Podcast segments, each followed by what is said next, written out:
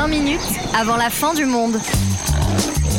Le podcast d'autodéfense écologique.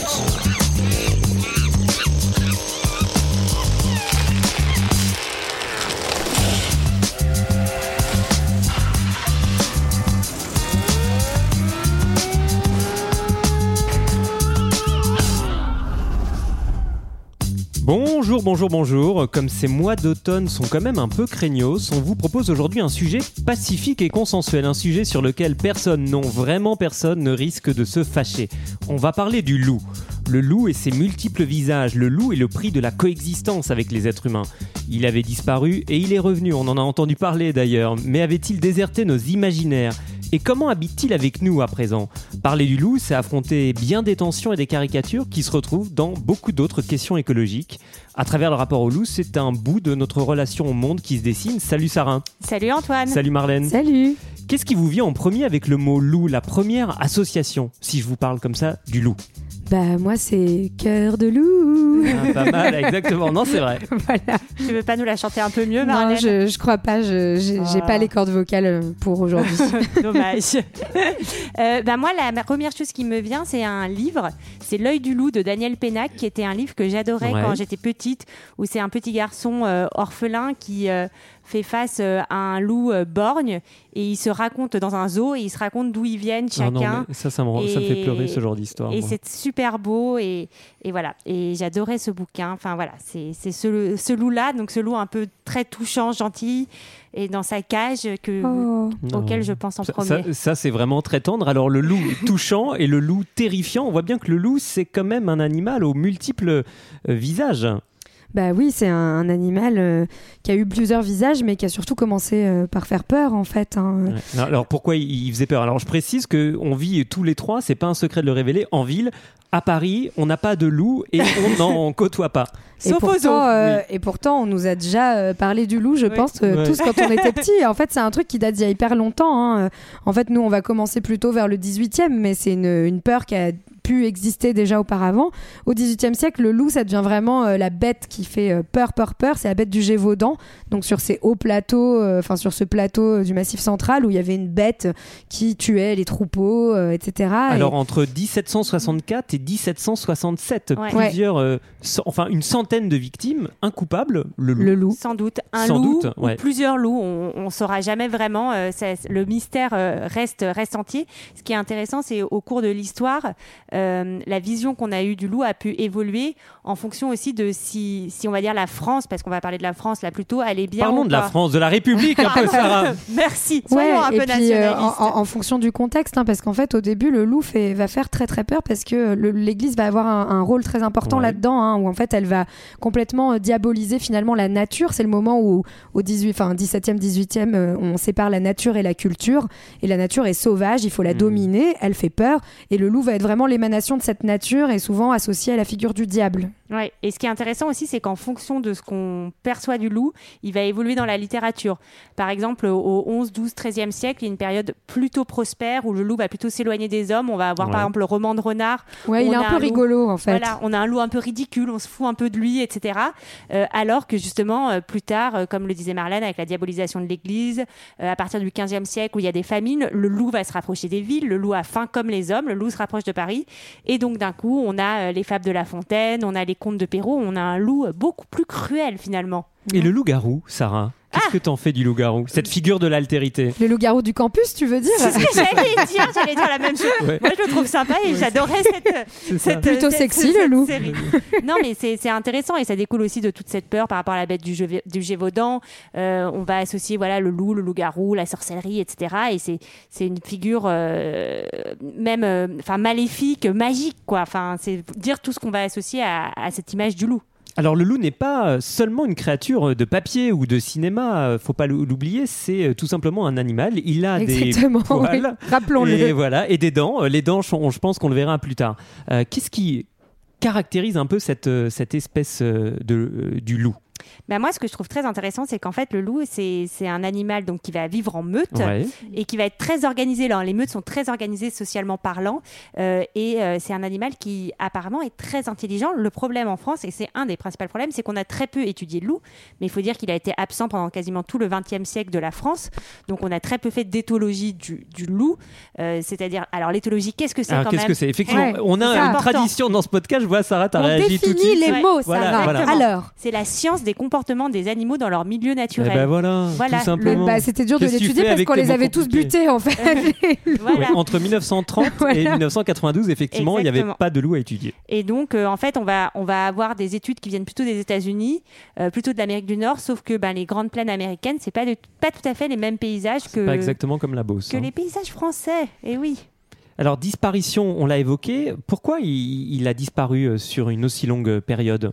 Bah, enfin, de ce que j'ai compris, hein, euh, le, le loup euh, va, va vraiment euh, devenir la cible en fait euh, de, de- des bergers hein, et, et- et des paysans. Et puis, je pense qu'en fait, à partir du XXe siècle, si j'ai bien compris aussi, bah, on arrive à être mieux armé contre ce type d'espèces. Ouais. Et donc, tout simplement, bah, on, va, on va les tuer hein, euh, de manière euh, massive et, euh, et donc contribuer à leur disparition.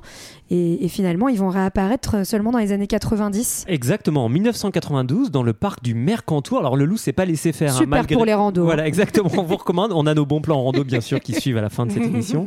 Donc, en provenance d'Italie, le loup revient. Euh, Il y a quand même deux, trois trucs qui ont changé entre ce qu'étaient les forêts françaises euh, dans les années 30, euh, la campagne française à cette époque-là, et puis euh, au début des, des années 90. Bah, c'est vrai que la, forêt en fait a progressé. hein. C'est quelque chose, euh, enfin la forêt, en tout cas la forêt plantée par l'homme a progressé et, euh, on, a beaucoup beaucoup planté en France, ce qui fait que finalement le loup va avoir un habitat assez favorable et euh, va se reproduire euh, beaucoup plus vite qu'on ne le pensait depuis les années 90. Et euh, en plus, on a aussi deux phénomènes. C'est qu'on a une place du pastoralisme qui, aura, qui a beaucoup diminué autour de, de ce XXe siècle. Alors ouais, j'allais dire, on, Ouais. on peut peut-être expliquer ce que c'est que le, le pastoralisme. Le pastoralisme, en fait, c'est de- le fait d'élever euh, des troupeaux, notamment des troupeaux d'ovins, donc c'est-à-dire euh, les moutons, les brebis, euh, Les béliers. voilà, les béliers, euh, en troupeaux et euh, d'avoir une pratique pastorale, ça veut dire euh, nomade en fait, hein, Mhm. avec le, le phénomène de transhumance où on, on déplace les troupeaux pendant l'été vers les hauts pâturages. Et alors, pour rajouter à ça, en fait, il y a une évolution à la fois juridique et culturelle, mais qui vont un peu de pair. On a signé, la France a signé la Convention de Berne en 1979 qui protège la faune et la flore, Ouais. dont le loup, sauf qu'on n'avait pas de loup à Et l'époque, oui, donc c'était exactement. pas. Il était plus là, on l'a dit. C'était pas un problème, on dit ok, on le Bah, protège. protéger quelque chose qui est pas là, généralement Pas en écologie, on ça marche signe, quoi. on signe. On va signer beaucoup de chartes sur la banquise et l'Amazonie, je pense, dans quelques temps. Et en plus, bah, il y a eu une vraie montée en puissance de la culture euh, écologique où euh, il faut euh, protéger euh, les espèces. Et on met- pourra mettre euh, en avant aussi euh, ben, des raisons qui font que le loup est bon pour euh, la biodiversité, pour son habitat. Euh, voilà, il va, il va permettre de réguler certaines espèces quand celles-ci peuvent nuire à la biodiversité, les cerfs, les sangliers, etc. Donc il y a, voilà, il y a, il y a un vrai, il y a des vrais arguments pour la présence du loup, le retour du loup. Alors, tu parles de présence du loup. Moi, j'ai envie qu'on vous dise un petit peu où sont les loups, histoire de bien préparer vos randos hivernales, parce que je pense qu'il y a peu de choses plus sympas, euh, si ce n'est de vivre dans des villes confinées, que de rencontrer un loup seul lors d'une rando hivernale. Oui. Alors, où sont-ils? Euh, bah alors ils vont être surtout, c'est marrant, hein, justement, euh, plutôt vers les zones euh, pastorales. Ouais. Alors euh, voilà, en fait c'est assez rigolo, enfin rigolo, ça dépend pour qui, mais en fait le pastoralisme a vraiment décliné. hein. On va passer en fait en un siècle de 30 millions d'ovins à 7 millions d'ovins, et pendant ce temps-là, le loup, enfin en tout cas sur les dernières années, Ouais. va complètement augmenter et va finalement couvrir 42 départements sur 96, donc c'est beaucoup, et surtout le sud et le sud-est de la France. Donc voilà, dans les, dans les zones plus montagneuses et de, de forêt. Exactement. Alors, ce loup euh, qui se retrouve aussi en France, euh, on a parlé de Yellowstone, euh, enfin des, des grands espaces, des grands espaces américains. Je me tourne vers toi, Marlène, parce que tu es un peu notre géographe référente dans ce podcast. Il, il a permis aussi beaucoup de choses dans, dans ces grands espaces américains, le loup. Bah, il en fait, il permet de, de retrouver, c'est un peu ce que disait Sarah tout à l'heure, certains équilibres de la faune et de la flore, et, et donc de, de, de re- refaire naître. En fait, le but des parcs nationaux américains, notamment, est de refaire naître une soi-disant nature sauvage, en Mhm. fait, qu'ils appellent wilderness, et, euh, et le loup en fait euh, complètement partie, donc euh, permettrait à cette nature de, de vivre à côté de l'homme et non pas avec l'homme. C'est ça qui est incroyable, c'est que le loup qui était euh, une espèce euh, chassée, enfin il y avait quand même des primes qui étaient données, je crois que quand on tue un loup est devenu Ouais, une espèce plus que protégée et avec euh, le lion, l'éléphant, euh, c'est pas forcément les mêmes dangers euh, et aujourd'hui un peu ce mythe du grand sauvage, du, Tout à fait. du souverain du Mm. monde animal. Oui, tout à fait. Et pour reprendre ce que disait Marlène, notamment, je crois que dans le parc du Yellowstone, le loup a fait la chasse aux wapitis qui euh, étaient beaucoup trop nombreux et qui déséquilibraient tout. Et donc, euh, le loup, Voilà, ça nous a permis ça, de, de- ça régule. D'abord on fera une émission sur les wapitis pour leur donner un peu la parole. Eh ben, J'espère bien. Et euh, à propos de paroles, on va évoquer les tensions euh, que peuvent générer la- les, la- les présences euh, des loups euh, dans, euh, dans nos paysages euh, désormais. Puis on va entendre euh, un berger. Ah bah ça a tout changé. Je ne suis pas pour le loup, mais je ne suis pas contre le loup. En tant qu'animal, en tant qu'individu. Comme... Mais après, au niveau du travail, effectivement, il y a, des éleveurs, il y a des alpages, ça a complètement changé. À partir du moment où tu as le loup, tu es obligé de prendre des chaînes de protection. Tu es obligé ou tu n'es pas obligé, c'est comme tu veux. Si, tu, veux te protéger comme il faut, il vaut mieux avoir une chaîne de protection. Et donc tu mets tes brebis en fil électrique, en clôture électrique. Ça veut dire que tu es obligé d'être le matin à bonne heure pour les sortir et tu finis le soir tard pour les rentrer. Mais c'est une sécurité. Donc ton travail n'est plus le même. Résultat, nous, là, si jamais, par exemple, c'était comme avant qu'il n'y ait pas le loup, il n'y aurait que deux personnes. Ou peut-être qu'une. Là, on est trois. Donc, ça fait quand même des contraintes financières plus importantes. Je parle du côté négatif des choses. Après, il y, a- des avantages aussi. Donc, la, vie du berger a complètement changé. Parce que avant, les gens, un quartier comme ici, qui, qui- c'est un cirque, comme on le dit, euh, tu peux laisser tes bêtes. À partir du moment où tu vas les voir tous les jours, tu vas les, tu vas les garder demi-journée, puis après tu vas les orienter, et puis après tu auras le temps de faire autre chose, d'aller soigner tes malades, d'aller faire ton ravitaillement, d'aller faire ton bois. C'était important, je trouve, euh, d'entendre ce témoignage Mm. parce qu'il y a quand même la question du prix de la coexistence entre hommes et loups et bergers et éleveurs sont en première ligne. Ouais, et en fait, euh, bah, il, faut, il faut rappeler que bah, depuis cette euh, réintroduction du, loup, en tout cas depuis 11 ans, on a euh, 1000 attaques supplémentaires euh, chaque année. Donc euh, une attaque, c'est pas euh, le nombre de bêtes euh, tuées, hein, c'est voilà, euh, c'est en fait quand un loup approche d'un troupeau, donc euh, ça peut tuer une bête, ça peut en tuer plusieurs euh, à chaque fois. Mais en tout cas, euh, voilà, on a eu 12 500 animaux tués en moyenne par an depuis 2017, donc ce qui est beaucoup, et ce qui a un coût financier, donc comme le disait le berger, hein, un coût euh, voilà pour en termes de nombre de personnes pour surveiller, euh, de matériel pour surveiller, et puis de, bêtes euh, tuées. Mm. Et alors euh, peut-être qu'il faut préciser quand même qu'il y, a- il y a une différence à faire entre berger et éleveur. En général, les troupeaux vont appartenir à des éleveurs, donc c'est lui qui vont, eux qui vont subir le coût économique, et les bergers vont être souvent euh, recrutés par les éleveurs pour aller surveiller euh, les troupeaux euh, dans la montagne. Et donc eux peuvent subir aussi euh, le stress euh, de, des attaques euh, du loup. Ouais, et puis il y a un autre argument qui est assez intéressant, c'est qu'en fait, euh, certains bergers se plaignent, euh, enfin justement, de- de- Ouais. d'une contrainte écologique. En fait, c'est ça qui est assez euh, étonnant, c'est que finalement, ils disent que bah, ils ne peuvent plus emprunter les chemins de transhumance tels qu'ils le faisaient avant, les mêmes. Or, ils expliquent que ces chemins de transhumance, bah, ils mettent, en fait, ils permettent d'avoir des paysages qui sont des paysages patrimonialisés, qui sont les paysages de pastoralisme, qui aujourd'hui ont vraiment construit les paysages et la nature telle qu'on la pense aujourd'hui dans le sud de la France notamment, alors qu'en fait ce sont des paysages travaillés depuis très longtemps. Et, euh, et du coup, ils estiment que la réintroduction du loup bah, menace finalement certains équilibres euh, écosystémiques qui sont permis par le pastoralisme. Parce que si je te suis Marlène, à partir du moment où il y aurait du loup, il y aurait moins de transhumance, moins de transhumance, et En euh, tout cas, ça donnerait des paysages qui seraient plus ceux construits justement par cette transhumance. Exactement, en tout cas des transhumances plus restreintes euh, qu'avant. Et puis je pense qu'il ne faut pas oublier que euh, éleveurs et bergers sont vraiment euh, en première ligne et sont les, surtout les, les seuls à subir les conséquences négatives de la présence du loup. Donc on a parlé des conséquences économiques, psychologiques euh, aussi. Quand euh, on entend euh, certains éleveurs parler, ils peuvent expliquer qu'ils ne dorment plus de la nuit euh, parce qu'ils ont trop peur pour leurs troupeaux. Et, euh, et c'est à mettre en rapport avec nous qui vous parlons euh, du loup euh, depuis euh, le 9e arrondissement de Paris, euh, spoiler alerte.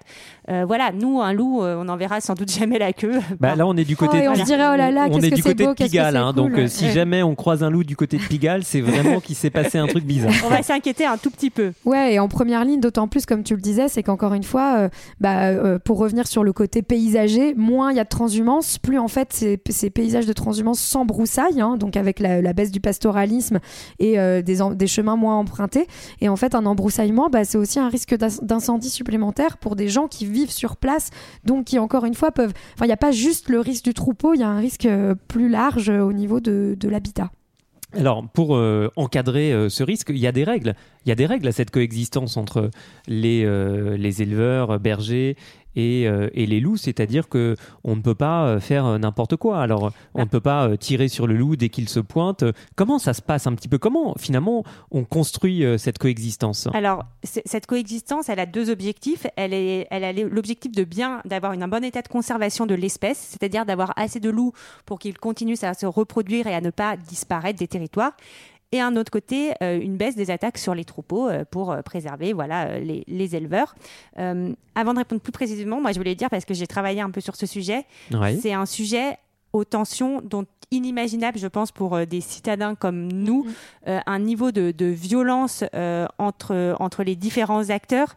Est-ce que tu as, un exemple qui te vient en tête quand tu, quand tu penses à ça? Bah, Il peut y avoir des, des, menaces de mort d'un côté ou oh de l'autre. non, Sarah, on tient à toi quand même. moi, personne... De mort du loup? Non, moi, personne ne m'a menacé. Hmm. Mais non, mais il faut voir qu'il y a vraiment quelque chose de, de viscéral, hmm. notamment du, du, côté des éleveurs, et on peut bien le comprendre, c'est leur manière de, de, de subsister. Hein. Oui, et d'autant plus qu'on touche aussi à une vraie question sociale, puisque euh, je veux dire, les bergers et les éleveurs sont aussi parmi euh, les catégories de la population qui souffrent euh, le plus aujourd'hui, notamment de pauvreté, d'un manque de reconnaissance. Enfin voilà, le monde paysan aujourd'hui est un monde en train de disparaître et qui a l'impression de se voir d'autant plus disparaître face à la réintroduction animale qui peut voilà, avoir des, enfin, qui a aussi des enjeux sociaux, quoi. Ouais, as tout à fait, euh, as tout à fait raison. C'est important de le préciser. Mm. Et alors peut-être Antoine, parce que on a fait euh, de la langue de bois, nous ne répondons pas à tes, à tes questions. Non, non, mais je, n'avais pas oublié ça. Il y a des mesures euh, défensives non létales, donc mettre des barrières, par exemple des barrières électrifiées. on peut avoir des chiens aussi, alors, alors notamment poser des problèmes pour les promeneurs. Hein, bah oui, par exemple, moi j'ai très peur des chiens. Alors si Sarah est pas là pour me défendre, ça serait horrible. Non, mais il y a vraiment des chiens comme ils sont euh, faits pour défendre le troupeau qui peuvent devenir très agressifs et pour le tourisme par exemple ça peut poser problème. Les patous ils sont trop mignons, c'est de gros chiens pour protéger les troupeaux. ils font assez flipper quand même. Et puis il y a les moyens plus létals qui sont euh, oh. eh ben, tuer, tuer des loups. Alors il y a des tirs. Voilà, voilà il y a des tirs. Alors je sais pas si on rentre dans tous les détails, mais en tout cas tous les ans il y a un plafond annuel qui est fixé dont on peut abattre 40, 50 loups. Euh, c'est pas, on ne doit pas les abattre forcément, mais on ne doit pas dépasser ce plafond. Tout à fait. On ne doit pas aller au-delà. Et donc, il peut y avoir des, des tirs, euh, des tirs de prélèvement qui, eux, vont être vraiment encadrés. Alors, prélèvement, c'est la mort. Hein. Oui. C'est vraiment un tir pour tuer le loup, pas juste pour lui faire peur. Exactement. Et donc là, ça va être euh, encadré, arrêté préfectoral, blablabla. On part tuer le loup à un certain endroit parce qu'il pose vraiment problème. Et on va avoir plutôt des tirs de défense où là, c'est si ton troupeau est, attaqué, tu, peux, tu peux tirer sur le loup. Exactement. En tout cas, ce qu'il faut dire, c'est qu'il y a aussi une vraie politique de l'État hein, pour euh, essayer d'aider euh, les bergers et les éleveurs, hein, puisqu'on estime qu'aujourd'hui, ça coûte 38 millions d'euros, hein, l'indemnisation notamment euh, des, des, troupeaux qui ont pu subir Alors, voilà, les attaques du loup. Quoi. Indemnisation et coût annuel de protection, de protection des, des troupeaux. Et alors, malgré tout, il euh, y, a une étude de l'INRAE qui le montre que 90% des attaques euh, réussies, euh, bah, ça se passe dans des élevages qui ont ces moyens de protection. Donc, le, loup est intelligent, on le disait tout à l'heure, et ces mesures de protection, eh bien, il, il s'y adapte. Exactement, bah, comme, oui. comme toute espèce en fait. Oui, et c'est pour ça, par exemple, que certains éleveurs disent qu'il faut arrêter les tirs de prélèvement, que ça sert à rien. En plus, les tirs de prélèvement, on risque de tuer euh, le mâle dominant de la meute. Et dans ce cas-là, on éparpille la meute et on crée des loups solitaires qui ont plus de mal à se nourrir et donc qui vont aller vers la facilité, vers les ah troupeaux. Par exemple. Et donc, ils vont dire il vaut mieux pouvoir tirer quand il attaque directement. Et en plus, comme le loup est intelligent, il va finalement passer le message à sa meute il faut pas aller attaquer par là-bas. Et donc, c'est un des arguments, euh, notamment des éleveurs, pour euh, demander d'avoir plus le droit parce que ces tirs, euh, ces tirs sont de défense sont aussi très réglementés pour dire en fait, c'est ça qu'il faudrait faire parce que le loup est intelligent et comprendra et ira chasser ailleurs. Et ça pose euh, la, question euh, du loup. On voit bien que c'est quand même un enjeu de, coexistence. Donc avec ces règles euh, qu'on définit aujourd'hui, il y a plusieurs centaines de loups en, France, mais la façon aussi dont on vit avec ces espèces qui sont qui sont euh, dans nos vies. Bah, en tout cas, c'est intéressant parce que ça remet en question euh, euh, quelque chose dont on a pu parler au début, mais en fait, tout un, fond, un fondement philosophique des sociétés modernes occidentales. Enfin, D'ailleurs, société moderne, c'est déjà euh, euh, un point de vue très européen de penser que nous, nous sommes les premières sociétés modernes, mais la modernité a été définie euh, voilà, à la Renaissance euh, en Europe par le fait de distinguer la nature de la culture, donc les hommes des bêtes, de la faune, de la flore. Et en fait, l'écologie permet aujourd'hui de repenser tout ça et justement de dire qu'il n'y a pas vraiment de séparation entre nature et culture. Et puis euh, la problématique, euh, cette problématique de coexistence, on va la retrouver avec d'autres espèces en France, euh, notamment avec l'ours, euh, peut-être un jour avec le lion. Ah oui, vrai. Je suis pas sûre. mais- Oui, le lion. Le oui, lion. quand, quand il fera 50 degrés. Et ben voilà, quand il fera 50 degrés, Ça lion, sera la savane. tigre, etc. Et ben on en reparlera. Bah, ça fait des sujets d'émission. Alors avant, avant de vous donner bien sûr l'adresse de Sarah pour envoyer euh, les brebis mortes et tuées par Ah. le loup, voilà, par euh, colis, euh, colis postal, je pense à, à quelque chose. C'est un texte de deux philosophes et chercheurs canadiens, Will Kimlicka et Sue Donaldson, qui s'appelle Zoopolis, et ils proposent de considérer les animaux comme des êtres politiques et de leur donner une citoyenneté avec des droits qui dépendent du territoire où ils se trouvent. Alors il y a les domestiques citoyens, vous les connaissez, euh, les chats, les chiens, euh, les animaux liminaires qui vivent avec nous, comme les pigeons, dans nos villes. Et bien sûr, les animaux sauvages dont on vient de parler, comme le loup, à qui serait reconnue la souveraineté. Alors, quoi qu'on en pense, c'est bien d'imagination politique, sociale, juridique dont on a besoin pour construire autre chose que ce monde qui part en lambeaux. Et ben, À bientôt. parti. À bientôt, salut Au revoir tout le monde.